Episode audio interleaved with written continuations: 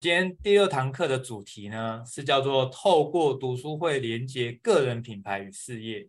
那我想这个主题也是非常多人敲碗想知道的，就是怎么样能够真的去把受众连接起来，甚至怎么样能够透过知识变现，然后连接自己的生意或者是自己的事业。那我想个人品牌这个话题呢，也是在近期很多人会讨论的，所以我想今天都是呃跟大家分享。里面很精华的重点，希望可以帮助大家。那我们当然今天的过程中也会有 Q&A 的时间，所以如果大家有问题想要问的话，都欢迎可以把握这一次的机会。那我想过去在这个三年多来，大概一直在举办的是呃主题工作坊、说书会，甚至演讲，甚至所谓的企业培训。那在这当中，其实真的很开心，也很感恩。为什么？因为就是可以透过自己的所学帮到别人，然后同时呢，也可以连接一群人一起成长。我觉得那个是此生对我来说是一个 非常享受的事情。好，那我想大家如果有兴趣的话，也欢迎大家可以呃，就是扫这个 QR code，然后可以加我的 IG。如果你今天有在听的过程呢，也欢迎大家可以呃拍限动 tag 我。好，那我想可以把今天这样的资讯。可以分享给更多的人，那我想这个对大家来讲都是一个影响力的产生。好，那我们今天其实进到的这个主题是这样子，就是很多人会想知道说，我们到底怎么样可以发挥影响力？我想这个主题主要在讲，我们有很好的起心动念，我们有很好的内容，但是这个连接这件事情好像有点想不太到，或者是会觉得说。哎，我要怎么样能够找到志同道合的人？甚至有时候我们在举办，不管是线上或实体，我们可能遇到的挑战是什么？哎，来的人还真的不够多，所以就会让自己萌生退意，或是会担心是不是自己不适合做这件事情，或者是是不是我没办法把这件事情做好，那也就会产生所谓的这个叫做呃自我怀疑。那这个自我怀疑呢，就会让你也有这种。冒牌者症候群哦，其实就很麻烦，所以我想，我们今天在讨论所有的议题，都是在我们有初心、也有能力、也有内容当中，怎么样去发挥影响力。而更精准来讲，所谓的发挥影响力，我们可不可以这样说，叫做聚众？各位，所有世世上的很成功的企业，基本上它很多时候都一定会有聚众的。这样子的事情，比如说各位在用 IG 或者 FB，它也是一个聚众，对吗？越多人用他们的 App，是不是它产生更大影响力？各位你会看到，大家用这个 App 应该没花钱嘛？哦，正常来讲，可是呢，它为什么免费给你用呢？因为越多人用它的 App，是不是就越多人有机会想要在这边打广告？因为他会发现这边是有流量的。哦，看起来。不管我们做什么样的工作，甚至做什么样的创业，甚至我们在经营个人品牌，怎么样能够聚众，这个好像是一个很重要的议题，对吗？既然是这样的话，我们就来好好的讨论。如果我们有能力聚众，我们可以发挥影响力，那是否也代表了一件事情？我们就有办法把个人品牌做起来。那我想，这就是我们今天在讨论的方向。但说起来容易，但如何聚众呢？我想这是非常多人会遇到的挑战，不知道怎么样能够把大家聚在一起，甚至更精准来说，也不知道怎么样接触到这些我们想要服务的对象，或是我们想要连接的对象。那这样就会导致一个结果，就是因为我们不知道人在哪，所以我们可能就只能就是蛮干，或是我们只能就是 try error，我们不知道。实际上做出来的结果是不是我要的？那是不是就很可惜，对吗？所以呢，我们今天主要的内容就要来告诉大家，在聚众的过程，其实我们要有一个很重要的核心思维，就是大家现在看到的这个，运用最低难易度参与形式来接触受众。讲白话就是用最简单大家能够参与的方式。那么。我们就有机会接触到第一层的这个受众了。那什么叫最简单呢？先简单来讲，就是你对方花的钱最少，是不是？这是某种程度来讲是难易度最简单的，对吗？好，或者是可能对他来讲要参与这件事情，他报名的这个难易度已经大大被减弱了，也就是他很容易就可以报名了。所以我们就这样子的逻辑去思考，看看我们怎么样能够去连接受众。那当然我们知道啊，如果最低难易度应该看起来时间如果不是问题的话，而钱也不需要花费的话，是不是很有机会我们可以接触到第一波可能有兴趣的人？所以我想这个就是一个策略。当我们能够用这种。让大家容易有机会参与，而我们容易有接机会接触到他们，我们才知道他们需要什么，我们才知道他想要做什么，甚至我们才知道我们怎么可以帮到他。所以，我想怎么样连接这件事情，或许是我们做个人品牌当中要非常在意的事情。让越多人能够介入其中，能够参与其中，我想这个就是一个很巨大的优势跟收获。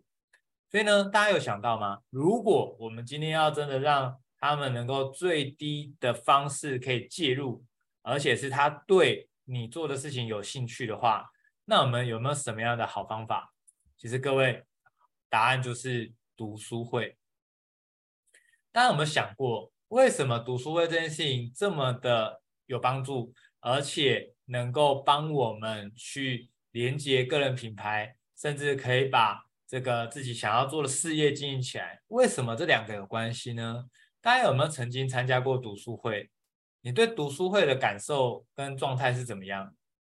各位，我不知道你过去怎么样。我过去想要读书会，其实我会觉得有一点点压力，有一点点挑战。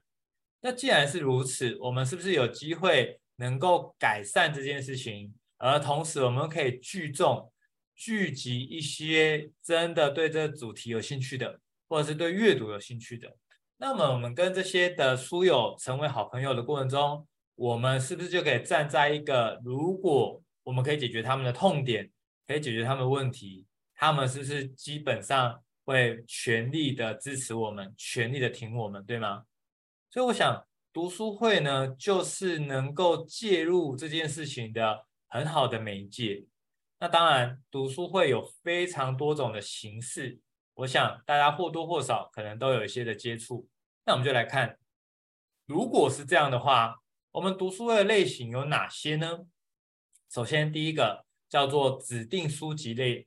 哦，我想大家可能有参加过，比如说，我们就讲好，我们大家一起来看《原子习惯》。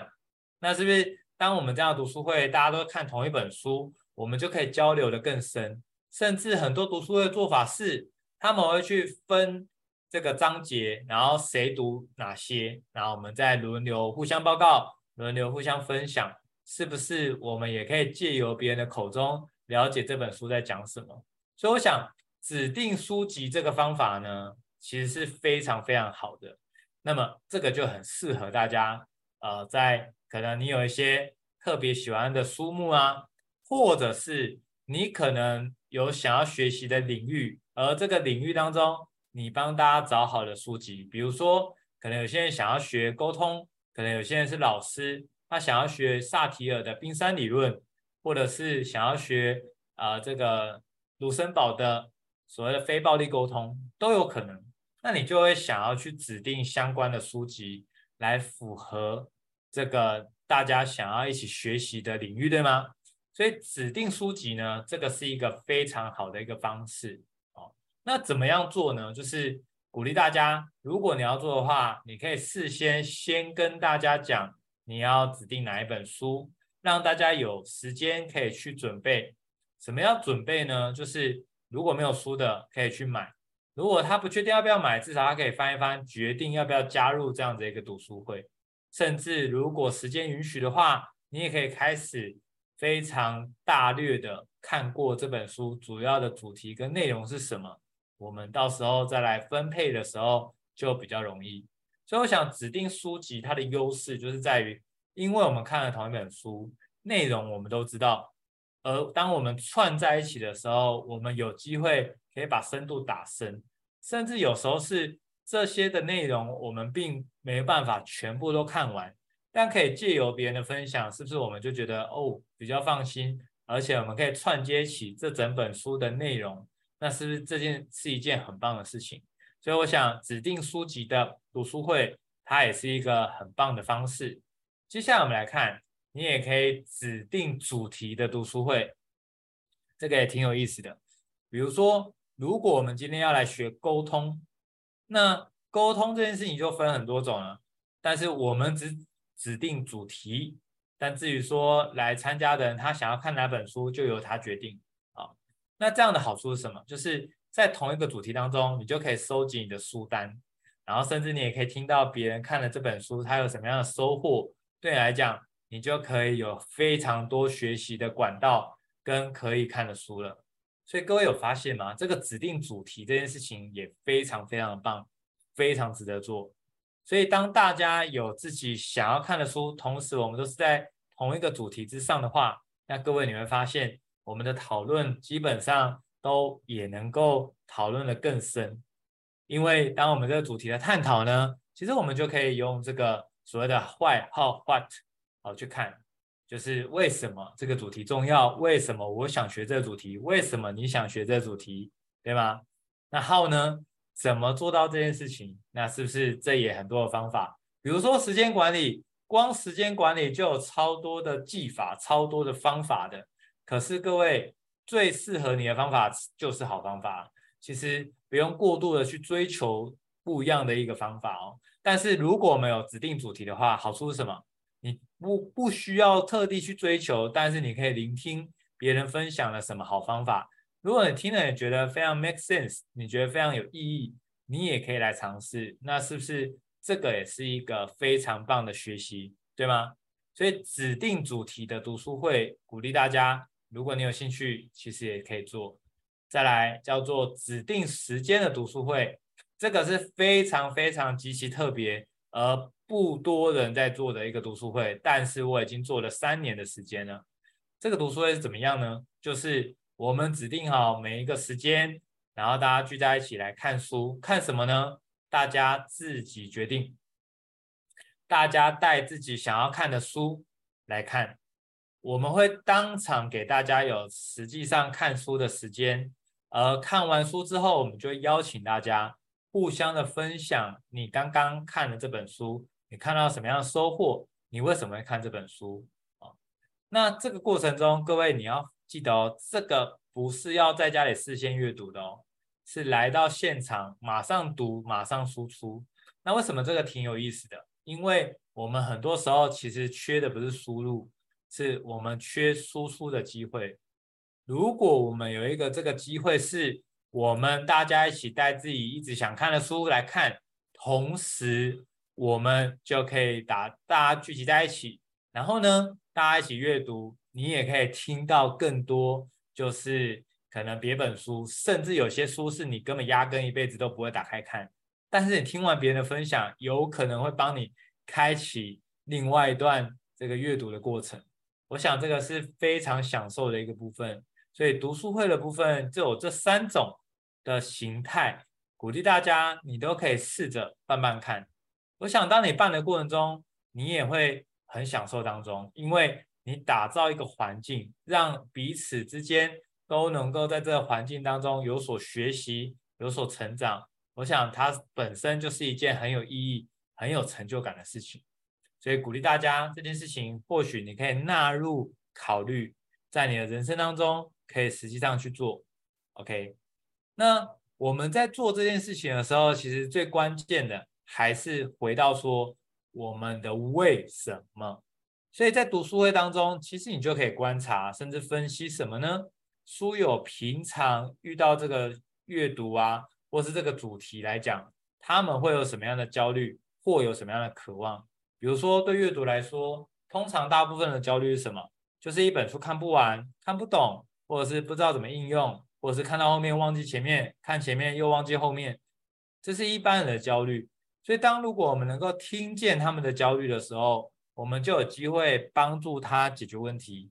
而他们的渴望是什么？他当然希望看的时候会记得嘛。所以看起来怎么样能够记得这件事情就会变得很关键。而刚刚有讲输出就可以让你记得的这件事情能够做得更圆满，然后能够记得更完整。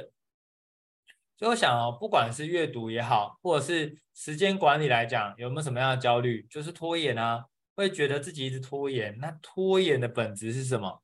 以及如何解决拖延？我想这个都是我们很值得探讨的地方。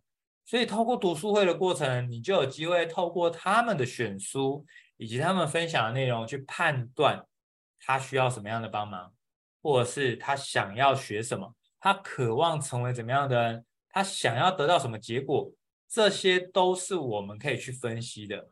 如果我们懂得去分析他的焦虑，分析他的渴望，坦白讲，你就能够去成就，也帮助更多的人。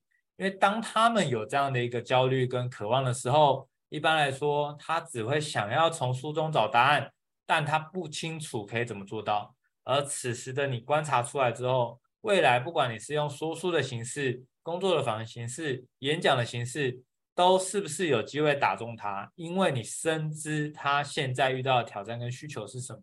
那我想，这个找出书友的焦虑与欲望呢，这件事情就会变得极其重要，也非常的关键。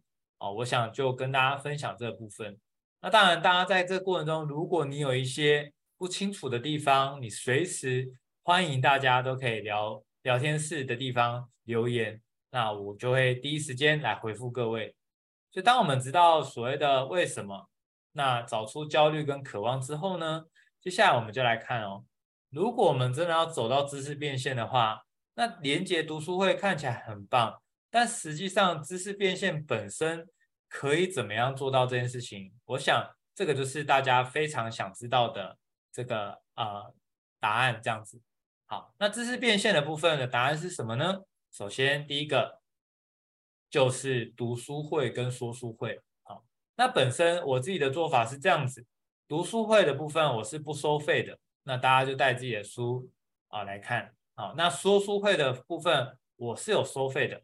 好，那我收费的话，我是每一本书一个人是收一百这样子。好，那我就是透过这样的过程中去累积我的受众，接触到这些的书友，并且我会问他们为什么会想要来听这场这个演讲也好，或是这个说书，然后他想要解决什么问题，或是他想要得到什么。所以各位今天也一样啊，大家今天会花这个时间来听这个主题。请问大家，你们想要解决什么问题？你们想要拿掉什么焦虑，或者是你想要拿到什么好处？你可以试着在聊天的地方，你可以留言。如果等下的过程中，希望可以给你有一些方向，或是跟你交流一些的答案，我想这也是一件很开心的事情。所以我想读书会跟说书会，这本身就有机机会帮助你的知识做变现。那其实这是一个很好的途径。接下来第二个方式是什么？叫做主题工作坊，或是主题的演讲。为什么非常热爱举办主题工作坊呢？因为那个会有实作。实作部分，比如说，比如假设可能有些人想要学个人品牌，个人品牌有非常多的细项要学习，那我就开了一个个人品牌的工作坊，来直接教大家怎么去聚焦定位。那是不是大家有实作来讲？就真的能够帮到自己去前进，所以主题工作坊它本身有两大价值，第一个是把这个主题好好讲清楚，第二个优势就是我们会有马上实作的机会。所以在过去我办了非常多的工作坊，过去三年来办了自我探索工作坊，办了办了潜意识工作坊，办了吸引力法则工作坊，甚至办了撼动人心沟通工作坊，还有业力种子法则工作坊。各位，你看哦，这些的内容是不是？如果我们单凭看书，可能要花很多时间，更不要提一本书看完，其实也不会对这块有机会了解。可是我们办工作坊的方式，就有机会，除了教大家观念以外，还教大家实际上如何实做，甚至我会揭露我准备给大家的 SOP，教大家怎么样把这件事情做好。所以我想，这个是不是一个很大的享受？对来听的人，他也觉得这样超棒的，因为有实做才有收获。我想这个就是知识变现的第三个形式。好，接下来呢，第四呃，第二个、第三个形式是一对一的陪跑跟咨询。各位，如果今天我们要做任何事情，有一个真的是有经验的、有能力的教练，帮我们一对一的辅导，看着我们怎么做，甚至陪跑计划，是不是我们相对要实践这件事情的成功率就更高了？所以我想，一对一陪跑这件事情也是非常棒的一个形式。也就是，如果就像刚刚讲的个人品牌或者吸引力法则，都是我如果陪你一对一陪跑的话，就是我会直接看出你需要调整的地方，可能为期六周，甚至为期十二周。然后呢，我们就好好的协助你从零到有把这件事情做好。所以这种很克制化的陪跑，有的好处就是我们就可以减少麻烦。什么叫麻烦呢？就是可能我们在一些课程当中，我觉得我知道的一直来，可是我想要解决的好像没听到的话，那一对一陪跑就是一个蛮好的方式。不过我觉得其实如果可以的话，这种团班式的主题工作坊真的非常的值得，因为会有交流，会有小组，你也可以跟别人讨论到自己是怎么做的。所以我想未来如果有机会的话，大家有兴趣也欢迎可以参加我的主题工作坊。我想对大家来讲会非常的有帮助，所以知识变现呢，就是这三大形式。那我想这三个形式到底要做哪一个呢？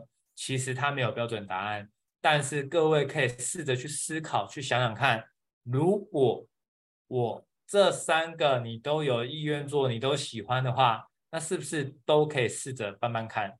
而办的过程中，你真的喜欢就继续做，你觉得还好，那就没关系。那是不是这样的过程中？就可以帮到你非常非常多，所以我想现在线上来讲，有非常多的人，你可能也是有这个说书的这个念头，甚至你已经在做了。那我想对你来讲，这个就是一个很棒的提醒，有非常多的形式等待你去挖掘，等待你去探索。那这都是一个很棒的过程。那很多人会说，我今天要把这三个事情做好，当然我知道这个是非常重要的，而且我也知道有三大形式可以去运用的。可是有时候有些人会说，那到底怎么样能够让自己的口条、让自己的表现，甚至能够吸引更多人来呢？其实我的核心的理念跟价值都是这个，叫做利他共赢。利他共赢这件事情是我一直埋在心里的很重要的种子。所以当我在办任何说说，是像今天的培训专班，我想的都是我如何利他。帮助别人的同时，我们可以一起共赢。共赢就是共好，共好的白话文就是你也变好，而我也因此变好。所以现在已经不流行所谓的牺牲自己，然后去成就他人。其实你可以多想一点，就是有没有什么事情是我帮别人的同时，自己也可以一起变好？那是不是当自己变好的话，我们就更有能力可以帮助更多的人？那我想这样子一个思维跟心态，真的才能够很多。去帮助真的有需要的人，而且当其实真正的秘密是这样子：当你想要帮的人越多，你知道背后会带来一个很巨大的礼物，就是最终你会发现你是那个学习最多、收获最多的人，反而不是被你帮忙的人哦。所以各位你知道吗？当你发出了利他的心，很多的历练的机会，很多合作的机会，可能就都来了。那是都来的情况下，大家就可以好好的把握这样的一个机会。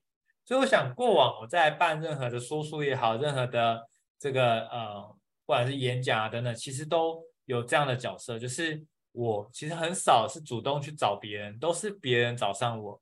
那为什么会这个样子呢？因为我在交流的过程中，我想的都是如何利他共赢，如何帮助到对方。我常觉得。如果这样的内容帮不了对方的话，我宁愿不说，我宁愿彼此之间都好好休息，在家睡觉，都比我们可能在这边讨论的非常多，但你却没有收获，那也浪费我时间。那我觉得这样子太可惜了，对吗？所以鼓励大家利他共赢这个心，可以摆在心中，去想想看这件事情能不能对大家有很深的这个帮助。放在心里，并且开启与他人的合作。那我想，其实我们在这过程中一直想要分享非常多的干货，非常多的内容给大家，无非就是希望我们可以一起把这样子的一个环境能够越经营越好。什么样的环境呢？在知识变现的这个领域当中，其实不管说书啊、演讲等等呢，我们就是一个圈子。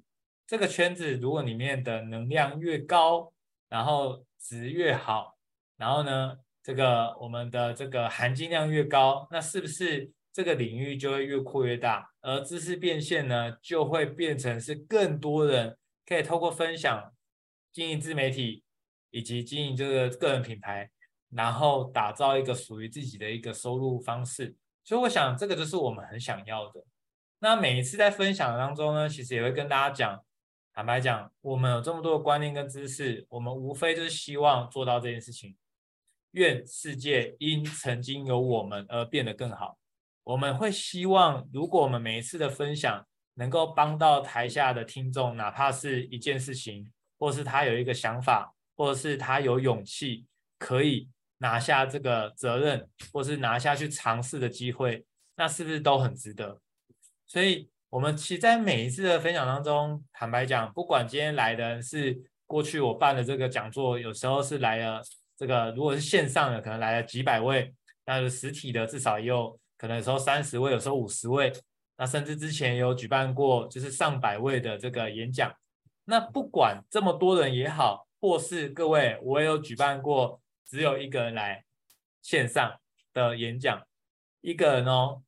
那我就想，各位你如果是你，你是我，只有一个人来听的话，你感受怎么样？你的收获会觉得怎么样？你是不是会觉得说？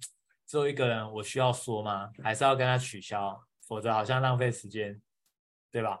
可是各位，我觉得我很庆幸，也很感恩的是，我其实过去这三年多来，我从来没有因为只有一个人而因此取消。三年多来要维持这个记录，这是我觉得呃很感动的地方，因为。对我来讲，或许这个主题已经讲了好几次了，我可能讲了上百次有可能，但是对他来讲可能是第一次听，所以我总是用这种心态在想，如果我今天的分享，哪怕只是给大家有一些的勇气，勇于尝试，我觉得都非常的值得。所以一个人也要说，没错，这就是一种态度，这就是一种给予他们有安全感的部分。所以像下个月是不是我们有举办？这个思考致富圣经的这个大家一起接龙的这个分享，总共有十四个章节，那由大家来去选择你想要分享哪个章节。那那时候普遍来讲会遇到挑战是什么？啊，如果有章节没有被认领的话，好像这个就得取消。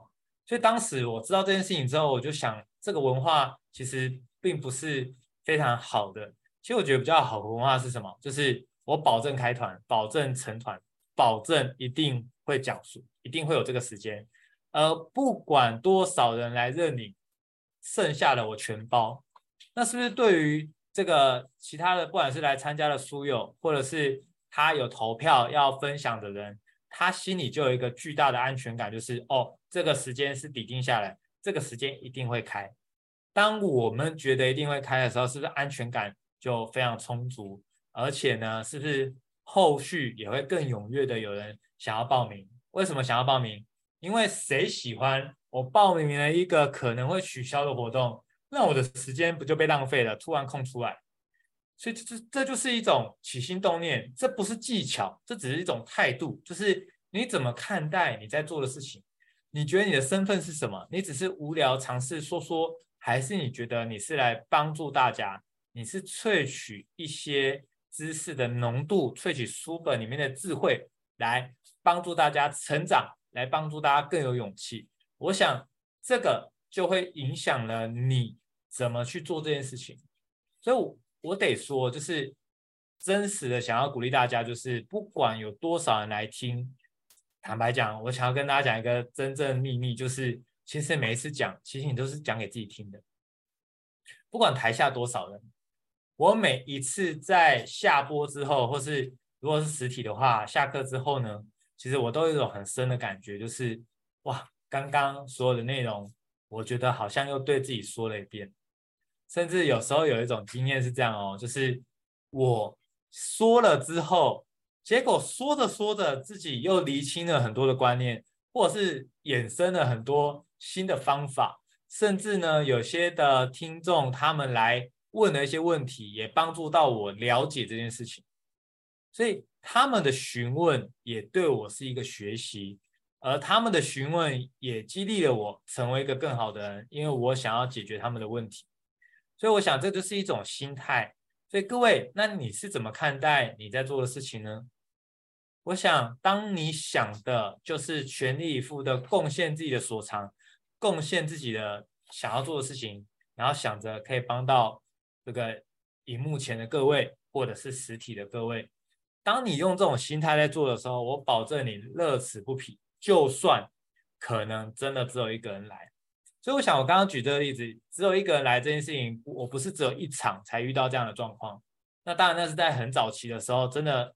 有时候真的蛮常遇到的，可是对我来讲呢，我都很感恩当时有这些的故事，有这些的经历，哦，甚至跟大家分享一个我觉得很有趣的呃故事这样子，哦，我曾经有一次啊在举办，然后他们是线上报名的，那时候有七个报名，结果最后只有来一位，很夸张哦，就是那六位当然刚好都有事啊，或是有其他的安排，结果就只有一位，那线上哦，然后他也跟我说。他在上班，还是在啊在家上班，但是他不能开麦克风。好，那好，OK，那我就知道，那我就只能对他说，然后看他打字。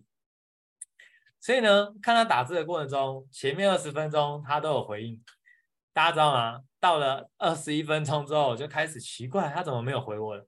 但我想说，或许他的呃可能在忙事情，或者说不方便打字等等的。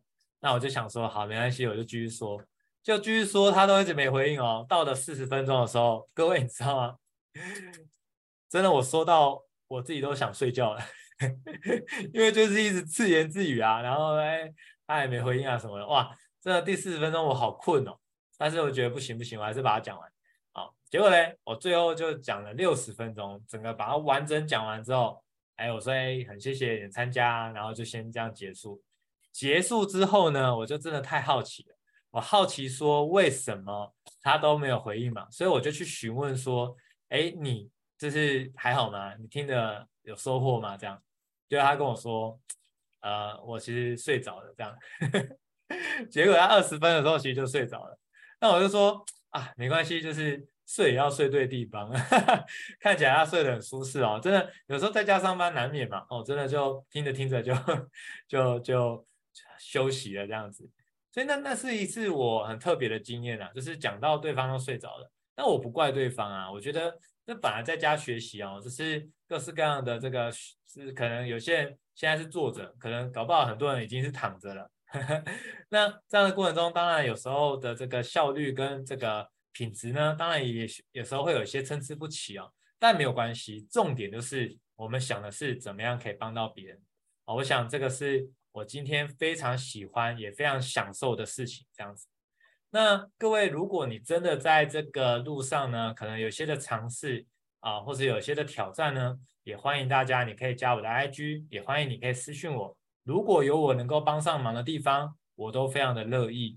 好，那我想今天呢，也有非常多的说书人在线上啊，来跟我们一起做学习，所以我想今天也留了比较多的时间给大家。做所谓的 QA 好，那我希望能够让大家知道，其实这过程中其实你不孤单啊，所以各位你已经可以在聊天的地方打上你想要询问的内容喽。啊，这边有一个问题，我觉得很棒哦。他说，说书结束后跟参与者交流时有问题回答不了，这种情况，请问老师会怎么做？哦，这个问题超棒的，确实啊，我们毕毕竟还是有些。啊、这个问题有些相连，有些相关联，有些不相关联。但是不管怎么样，我们可能以我们当时的阶段不一定回答得了。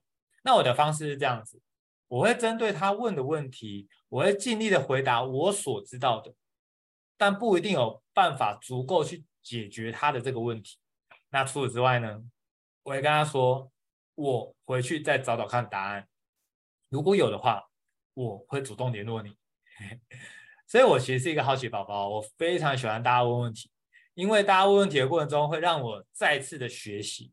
所以，我觉得，而且这个是很，我觉得蛮刺激的，因为你没办法事先准备啊，你不知道大家会问你什么，对吧？所以呢，我通常都是这样做，所以像我之前在教吸引力法则，已经教了三年多的时间了。从刚开始到后来，其实我也不是真的每一题都有办法很好回答，但是就是感谢前期的这些问题的堆叠，真的哦，直到现在三年多了，其实基本上大家问的问题都差不多，然后我也差不多都有办法回答了。所以呢，这个就是我在这个呃部分是这样子。那不知道这样子有没有回应到这个央梦，对吗？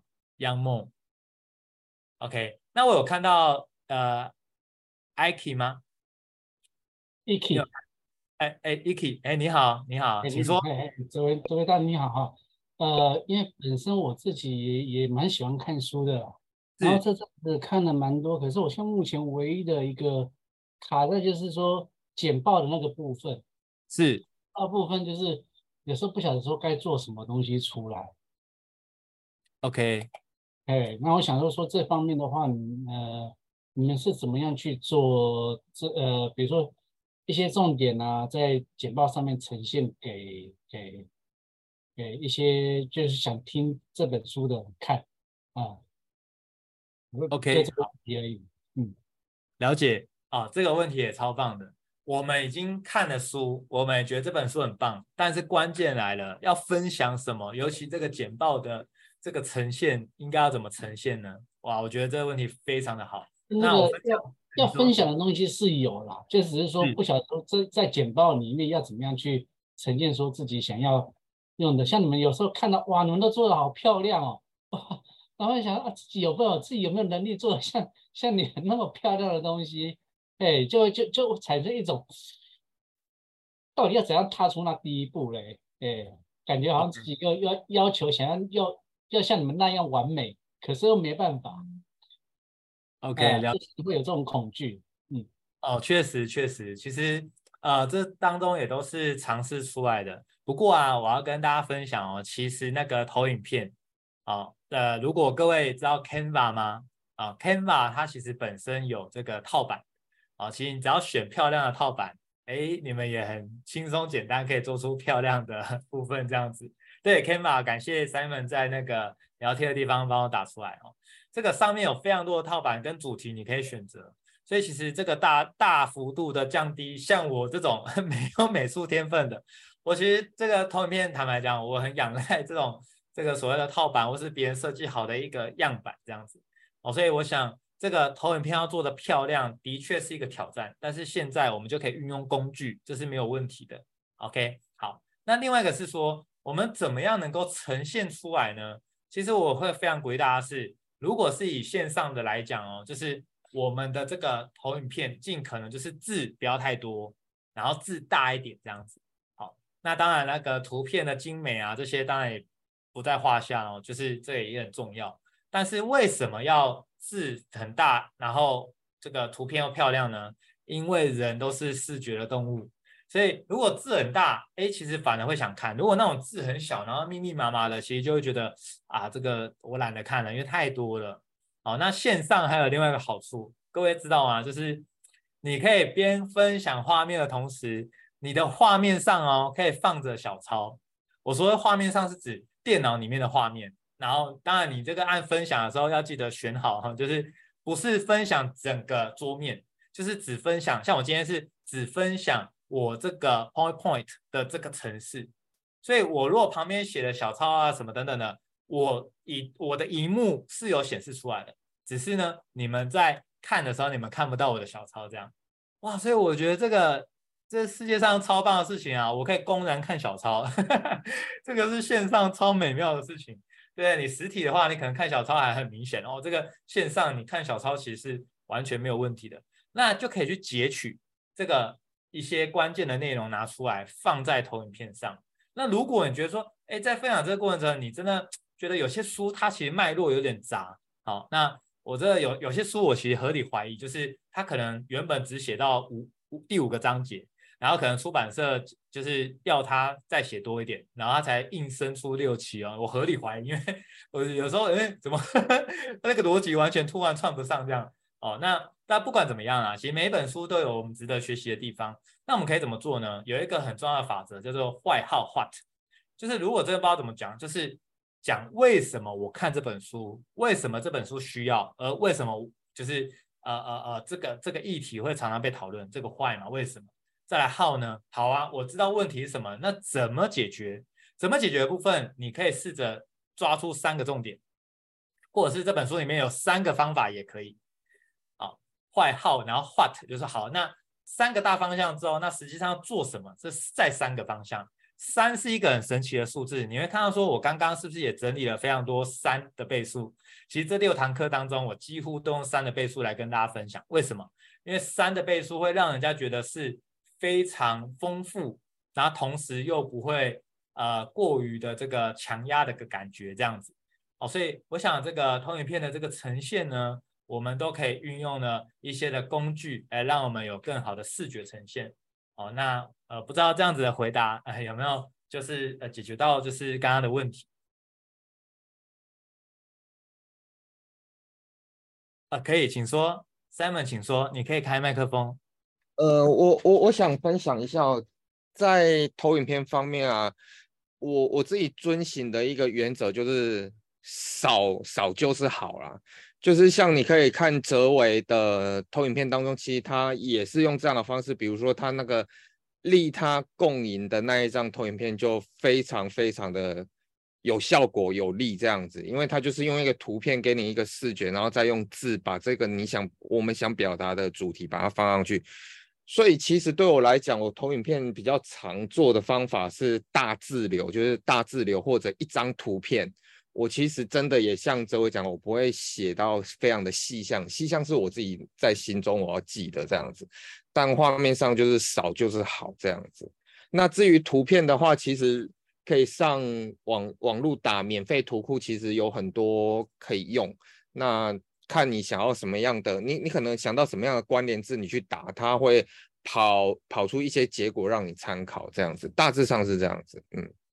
好，感谢 Simon 的补充，哇，这补充超棒的。然后这个图片的部分，在 Canva 也有一些图片，你可以就是把它呃点出来之后，然后把它另存起来，这样也 OK 哦。所以感谢 Simon 刚刚非常完整的补充，确实我们就有这些的工具，我们可以拿来运用去丰富我们的这个投影片的技巧。哦，那我记得在好像在第三堂和第四堂，我有专门在讲这个投影片的部分，那那边也有很多的资源，大家可以去看。那我们就接着我们来看这个。一样是央梦分享说，哎，我现在的想法是直接诚实说，我回答不出来。你有什么想法可以跟我交流一下？搞不好我们聊一聊，呃，就聊出一个能接受的答案。哦，我想这个方式也是非常好的。不过我觉得我们有时候在交流的过程中，我都会抱持一种赤子之心，就是，哎，哎，你问的这好问题，我真的会想更深入的去知道，哎，他是基于什么样的理由，或是了解了什么，会问的这个问题。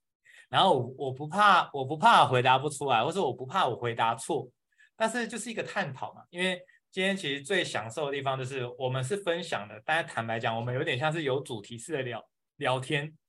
但很多东西真的没有所谓对错。如果甚至你用这个所谓的这个道呃佛呃这个叫《金刚经》里面讲的空性，根本就没有对错啊。所以那这是一个讨论的过程哦。所以我想这个交流的过程中就很蛮好玩的。那或许有没有一种可能叫做哎？或许我们都对，没有谁对，就是我们都对啊。那我想这个央梦这个方式，我觉得也很棒。接下来呢，Book Book 这边有讲说，能不能请哲维分享线上说书跟 Podcast 这个录制说书音频的差别有什么不同？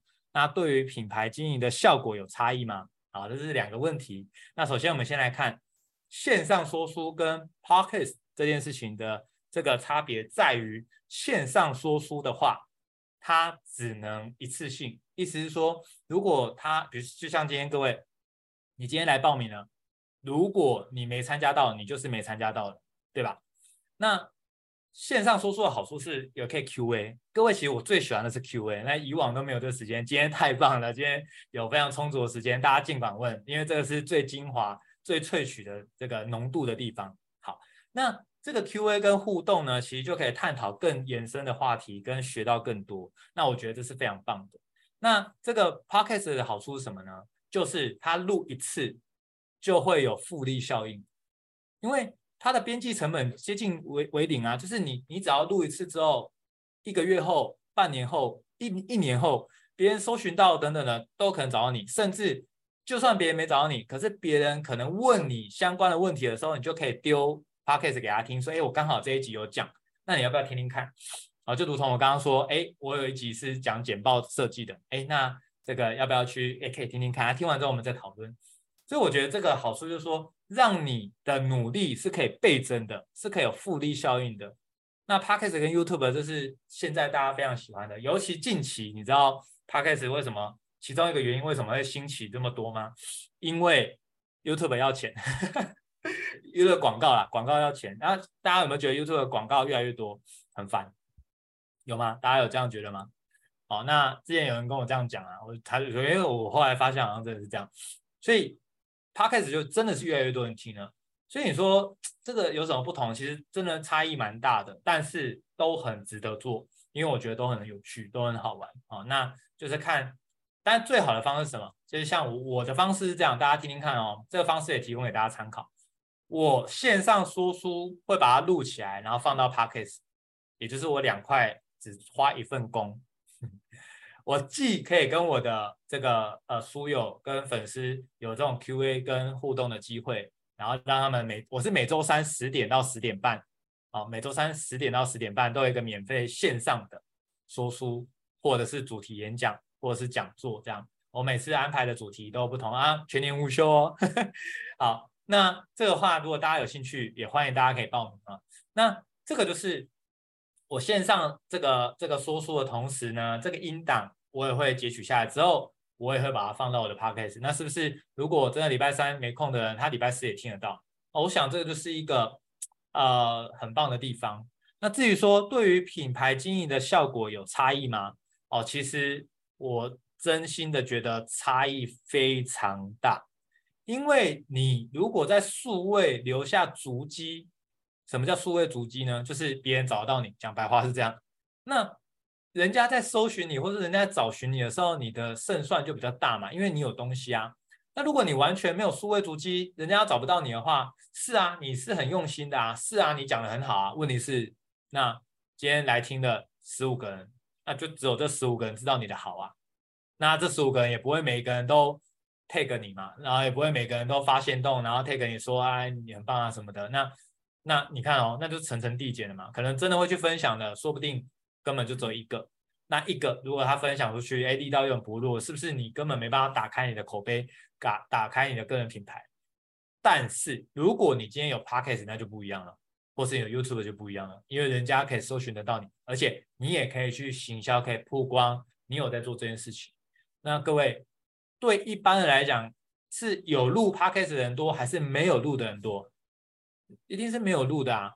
那如果说我们有录的话，是不是我们相对来讲，其实我们就是啊、在知识型这一块啊，其实我们有更进一步的一些收获，然后甚至我们能够提供的价值就多了一块。什么叫价值？很多人，各位，我太多人是这样子，就是他很想参加，可是他需要在家带小孩，那怎么办？无解啊，我没办法让他带着小孩来，然后我也没办法帮他顾啊，那怎么办呢？Podcast 就是可以让他在家持续听一个。很棒的方式，这样对吧？好，所以是这样。那这边呃，央梦有说哦，就是 Podcast 后置很累，超考验耐心耐性。我自己剪一次就要花一周时间才剪完。OK，好，那这个央梦说的这个的确是很多人痛点，但是各位，我直接揭露我的秘密给大家听哦，我从来不剪。你一定会觉得很夸张，可以吗？人家淡如姐做的这样子，人家这个瓦基做成这样子，你不剪？人家剪这么有名气，我不剪，凭什么人家来听？各位，凭着就是我的起心动念就不是要干掉别人的。我来做 Podcast 没有任何，我心中没敌人，我心中有的是来听的每一个受众，我心中想的是帮助到每一个人。所以各位，我的 Podcast 是完全一刀不剪的。那为什么不剪呢？因为我知道，如果开始有完美主义，我开始要剪的就是各种特效啊，然后各种这样这样的话，各位别闹了，我就不想做了。可是我今天不是来拼排行榜的，我不是来赚钱或什么，我我想的是透过 Podcast 可以帮到更多人，他没办法实体参加到我的说书，参加到我的演讲，而他可以在家听得到，我可以给他勇气，给他鼓励，哪怕是一句话而已。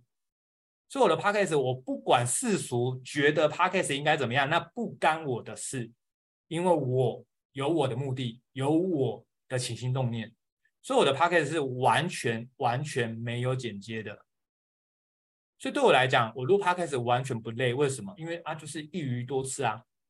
好，这个 Simon 说一鱼两吃啊，其实它可以一鱼多吃，甚至你也可以放到 YouTube。还有什么呢？甚至如果各位你的演讲喜欢有打这个讲稿的，各位你也可以发在什么 Medium 啊？发在这个呃这个方格子啊，发在你的 FB 的粉砖啊，发在任何的地方啊，这才叫一鱼多吃。你花一次工哦。你就可以放到各个大平台，你又有文字，又有声音，又有影片，这是一鱼多吃多棒啊！就是你花一份工就可以复利效应。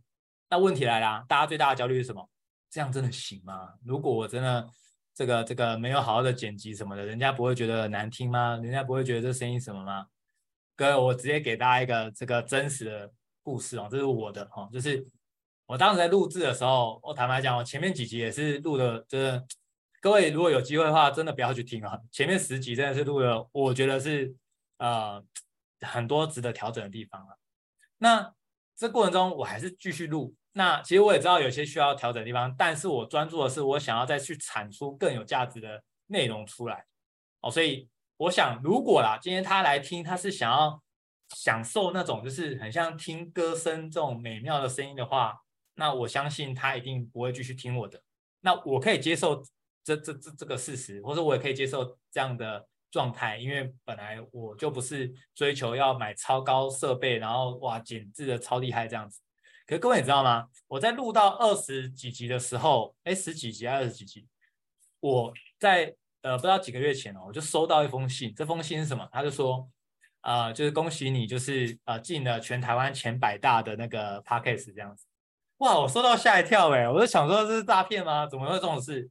那虽然前百大也不是什么什么前十、前三啊，不是，我记得好像七十二名还是第几名这样子。可是我已经很开心了，因为就是进百大，你懂吗？那当然，这个排名呃排行榜也是会浮动的啦。坦白讲，那就是哦一时进去，那可能一时又出来什么的。但是我的意思是说，有这样的迹象，就代表说我录的东西真的有帮到大家。否则你看，如果如同我们的焦虑跟担心说。啊，讲的这个声音也没后置，然后也没有放什么音效等等的，那应该大家会不屑听啊，或是不想听。那如果不屑听又不想听，那又如何进到这个所谓的前前百大哦？所以对我来讲，我的 podcast 是这样子，我不是要去跟世俗的这个任何的 podcast 去做竞争，我心中没有敌人，我只想的是怎么样，有什么工具可以让我去符合我的起心动念，然后能够帮到更多的人，所以我是这样做的。所以我的 YouTube 也是这样子，好，所以呢，这个就是嗯，这个 Podcast 的部分哦，我我我给大家的一个回应这样子，好，那呃，Simon 说的对哦，就是线上说书有投影片，那 Podcast 没有，这是受众的差异啊。那其实有时候我之前的一些 YouTube 的投影片其实也没有，呃，YouTube 的影片也没有投影片哦，就是就是我视讯我的画面这样子啊，其实也有。那当然你会发觉到，各位你们发觉到最近有一个趋势。那些不露脸的都都在露脸的，你有发现吗？如果你们有在听或是有在观察的话，真的哦，那些声称我都不想露脸的人，他们最近都狂露，有哈？对啊，呃，不止啊，很多啊，就是他们都开始。那为什么呢？因为个人品牌露脸，它本身就是个品牌啊。那继续不露脸的情况，就是你很难真的把就是个人品牌做大。尤其现在有 ChatGPT，大家都知道嘛，ChatGPT 它可以产出文案。然后把它丢进小影，它就可以自动生成影片。那关键来啦，那你怎么有有办法分辨这个影片是 AI 做的还是那个？那大家如果可以的话，就很像 大家这个呃机器做的水饺跟手工水饺，呃如果都很好吃，你是不是相对来讲会觉得手工水饺你你你你比较想吃？我不知道啦，我不知道大家口味哦，我是这样啦，听到手工我就嗯这个可以试试看。那其实录制这个也是一样啊，那那。就是总是 AI 生成的那种感觉，就 好像就差了那么一点，所以就是趋势在变化，大家的这个坚持或什么的，其实也会跟着改变啊。因为我们都知道，我们想要把它今天做好，其实我们是会动态去平衡、去调整的。哦，所以呢，这个就是我基本上 YouTube 跟 Podcast，其实我的想法是这样子。哦，那希望对大家来讲是呃有有帮助哦。所以如果以说书直接转出去，其实完成度也蛮高的，没错啊。所以对我来讲，我想象的画面是，我认为那个在听的人，他不是来看电影的，他不是来听交响乐的，他是来学东西的。那我要专注的是那个内容要高品质，这才是我觉得应该要要朝向的方向，而不是把它搞得像交响乐，或是把它搞得像电影特效。我我是这样想，当然每一个人想法不同。那我当然也敬佩那些哇，能够一直产出，同时他又做了一堆动画，然后。又声光效果很厉害，我其实真的真心觉得很厉害。我没有团队，也没有时间去做这样的事情，所以我选择不做。我觉得非常的 OK，因为它不影响我的起心动念这样子。好，那这边 Elmo 有讲说，这个呃，若有余力啊、可以重录把这个呃读书会跟人交流过的内容进行，会不会好一点？呃，不会，不会多此一举，这个很棒。如果每次的读书会结束后，你觉得说，哎，这个主题很棒，哎，比如说很多人在问我说，如果有拖延的话怎么办？那我其实，在读书会很常被问这个问题，所以后来我有一集我就在讲这个，就是那拖延的话，你可以怎么面对？你可以怎么处理？这样子，好，所以这个是很棒的，因为基本上你的书友会问你的问题，那也很可能是别人会想问的，就是代表这个主题是可以解决他们的痛点。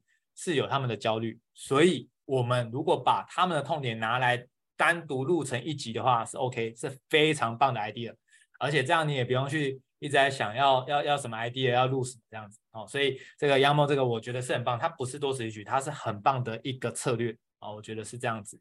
好，那这个 BookBook 说个人心得是说书自然反而会比较听得下去，太刻意反而会像上课或念稿。哦，这个说的很对啊。我跟大家揭露另外一件事情，我其实演讲是没有准备讲稿的。那为什么这样呢？当然也提供大家参考啦，每个人不同啊。我之前呃我那时候访问那个叫做艾瑞克，我我们有合作一个线上推广阅读的的的一个合作机会，对不对？那我那时候第一次跟他合作的时候，我就想说，我应该好好来准备一下，我还刻意打讲稿。就各位你知道发生什么事吗？打讲稿之后我超不自然的，因为 我反而会被这个讲稿所绑架，就是。我就会觉得说，我讲稿打那么详细，我好像就是要看。那看的话，不自觉的就会跟着念这样子，因为我没办法，就是一心多用，所以那一次好可惜哦，就是我反而被讲稿绑架了。所以后来我就不打讲稿，我如果真的需要，我顶多打关键字。好，那你说打关键字，那这样不会不知道讲什么吗？其实就是我们把每一点都打出来，然后我们学会连成线，那其实这样就可以了。所以后来我几乎这个这三年来，我就只有那一次跟艾瑞克第一次合作，我才有打讲稿。后来第二次合作或是其他跟阅读人合作啊等等这些，我就没有在打讲稿了，我都顶多打关键字或是打我的逻辑顺下来而已。好，那这是我的我的状况呢，那提供给大家参考，搞不好你也爱上没有讲稿的哦，就是很开心嘛，就就可以很自在这样子，对吗？好，所以呢，呃，这个林昌呃央梦说。临场感对于建构个人品牌形象好像蛮重要的，没错啊。而且各位，如果我一直在分心，各位如果假设我现在跟你对话，我一直在分心用手机，或是一直往右下角看出来，就是你的感受一定很差啊。甚至我有一个习惯，大家不知道有没有发现，我在线上讲的时候，我是看着镜头的，可镜头是没有对话的，也没有投影片的。你们有发现这个小小的细微的地方吗？镜头长的就是镜头。但你们有没有发现，我这六堂下来，或是你之前参加过我别的，你有没有发现我每次讲课我是看着镜头讲话的？那为什么要看着镜头讲话？对你来说，对各位现在的你来说，你会很有临场感，你会感受很像我在对着你讲话。所以我不是对着我自己的画面，也不是对着我这个这个投影片，或是或者说对着就是哎，我一直一直 check 我自己长怎样这样子。那那那个我在 check 我的画面的时候，你们看到我就是看别的地方嘛，所以我习惯是回答问题、讲课，任何我都是看着直盯的镜头说话。那这个就是其中一个这个呃，去培养这个让听众觉得你是很专心、很专注在跟他讲话，他会觉得就是很受尊重，而且会觉得跟实体的呃就是比较有机会接近这样子。实体的仍然最棒嘛，因为实体就很快很及时，但没办法，线上没办法。但是我就会掌握这原则，我是看镜头讲话，我不是看投影片。好，所以这个就是啊、呃，这个临场感的部分哦，我是这样子做的，所以这确实非常非常的重要。好，那呃，各位还有没有什么其他你目前遇到的挑战或是问题？好，那这边亚梦说，我喜欢临场，但总担心跑题，甚至想说的没说到。做 podcast 可以后置剪接，但说书时无法剪接，请问是不是直接随他去，自然说话比较重要？对，当然你可以事后去想说，哎，我今天好像有什么重点没讲到。那如果你是属于这样的话，那你就可以在下次的时候你干嘛？你就准备关键字啊，准备关键字。好，你准备关键字就提醒自己这样子。那坦白讲啊，今天这个重点没讲到，没听到，也没人知道啊。就像我每次讲的过程中，其实也没有一次完全百分之百照我原本准备的。有时候因为大家的提问或是大家的反应什么的，哦，那其实也会有不一样的想法，对吧？所以呢，其实这 OK 的，就是自然自在，其实真的最重要。那这种情况有尝试过用心智图做提纲，大家有效约束我的内容。心智图是一个很棒的工具，这样确实它可以帮你点出你想要讲的重点，这样子，OK。好，所以这个是这样。那 Simon 说会自我彩排，没错，自我彩排是一个很重要的方式。自我彩排就可以让你去避免掉到时候 live 直播的时候可能卡卡的，或是逻辑不顺，甚至有时候是投影片它跑掉了，我们没没发现。所以自我彩排这件事情可以大大的让你变得更熟练，这样子。哦，所以我想自我彩排这个是非常有效，能够让自己更。熟悉，然后也能够让自己就是非常有安全感的一个方式。OK，好，那感谢呃杨某跟 Simon 哦你们的分享。那除此之外呢，各位各位你有开始举办说书了吗？哦，如果没有，你也可以问哦，就是你可能有些担心，所以你才没开始嘛。哦，那这个担心你都不用责怪自己，其实你你提出来，我们都有机会解决。那如果你没有提的话，你大概一直闷在心里，你可能一直会跨不过去。好，那如果你已经开始说书了，我想你可能遇到的阶段是这样，你可能会如果啦，如果你的报名人数比较少，你可能会开始自我怀疑是不是自己讲不好。哦，那我想跟大家讲的是，你的报名人数跟你讲的好不好不一定有直接关系啊。哦，有时候就就就刚好大家没报名，就是大家对这主题就没兴趣啊。哦，那我都是这样觉得的。但是关键的是，你不能因为人少你就乱讲啊，或是你不能人少你就不不精进自己。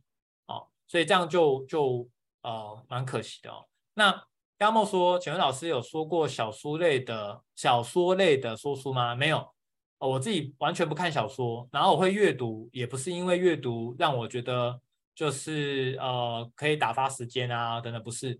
我我我我三年前我是从不看书的，而且我很排斥看书，我觉得看书浪费时间，然后也没帮助啊，然后也不知道怎么做啊，也不一定看得懂啊。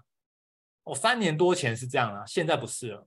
那三年多前那时候完全不阅读，那为什么后来又阅读呢？因为我觉得，因为疫情的关系，我我自己是做网络创业的，所以我之前的生活形态是啊、这个自由工作者。那我蛮常会飞美国去参加研讨会。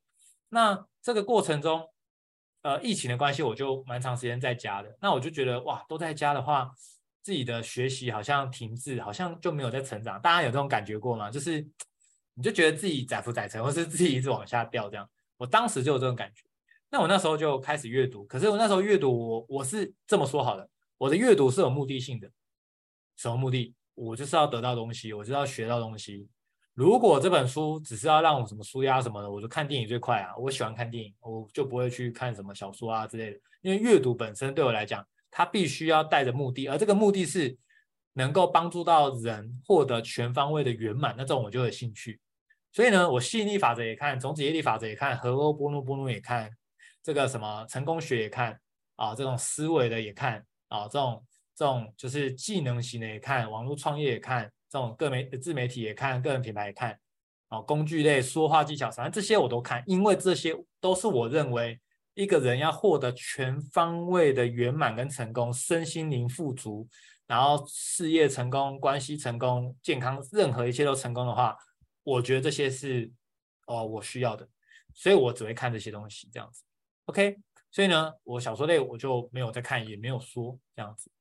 好，那我想这个呃，大家在这个交流过程中，呃，其实一定有很多地方你们还想要再提问，或者是有更多的想法，那我都非常欢迎大家，就是我们都可以随时交流。那或或许我们也可以在呃有不同的时间，是真的是大家来互相交流一下，有没有彼此做得很好的地方，跟可能遇到的挑战。那我想这些我们来集思广益，我们就可以去打造一个高品质的说书的环境，对吗？那这个环境越好，是不是就会能够吸引到越好的书友跟读者？越好的书友跟读者，那是不是这个呃说书的人呢？其实也会越说越有兴致嘛，就越越越说越开心，因为很多人啊，而且大家的品质问的问题都很有水准，那是不是哇？就像今天这样，大家问的都超棒的，回馈也超棒的，那就是这个过程中，我们是不是就会正向循环？然后呢，我们就可以一起把这件事情越做越好。我想这个就是。呃，我们做每件事情都要想怎么样能够利他共赢，怎么样都能够让，就是既然我们时间都花了，就要让它产生效益，甚至是复利效应。那我想这个就是非常值得的地方。这三年来我很开心啊，就是有这机会能够一直 try，然后真的当中其实也遇到蛮多的瓶颈跟挑战啊。坦白讲，尤其我是没有人可以问的。那所以现在各位，我很懂那个在摸索的这个这个，算是其实也不能说痛苦，但是就是你会。到底这样对吗？这样不对吗？到底是什么？其实也不知道。那各位，今天各位有福了哦，你们已经不是自己在摸索了，你们是有人可以问的。所以我觉得对大家来讲，你的起步其实是可以比我当时更快很多很多的，因为就是有人问，我觉得有人指路，有人可以交流，有人可以讨论。其实我觉得它是一个很棒的一个过程啊。那当然也很感谢，就是啊、Book Book 的邀请哦，就是在这呃。六个月来哦，就帮大家准备了六堂这个说书人的这个培训专班。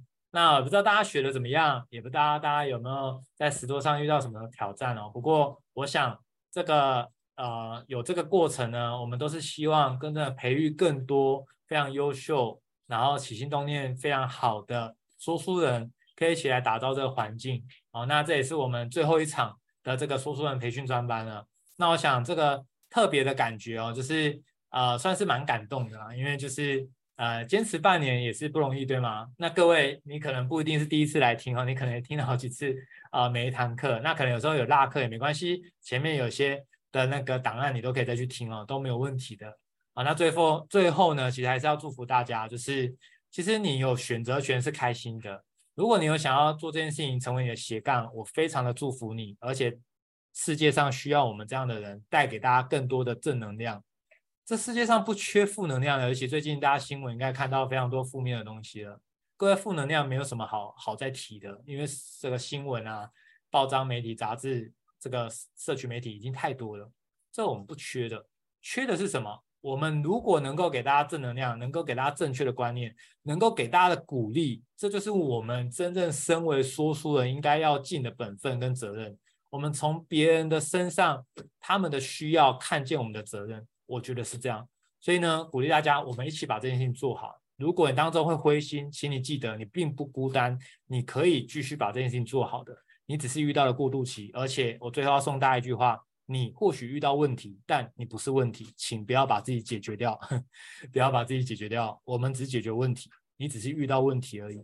好，那这是最后给大家的一些呃呃呃勉励，这样子。那希望未来有机会跟大家在线上或是实体相见。那如果各位有机会跟我见，或是你可能加我的社群媒体的话，啊、也邀请大家可以跟我打声招呼，那我就比较知道，哎，你哦，你原来也是今天有来听的这个书友，那非常期待有机会跟大家交流。那也谢谢呃 Book Book 的邀请啊、我们总共有半年的这个培训专班就到这边呃圆满的结束了。那感谢大家的参与，那祝福大家有个愉快的夜晚，大家晚安，大家拜拜。不客气，大家晚安，拜拜。拜拜拜拜。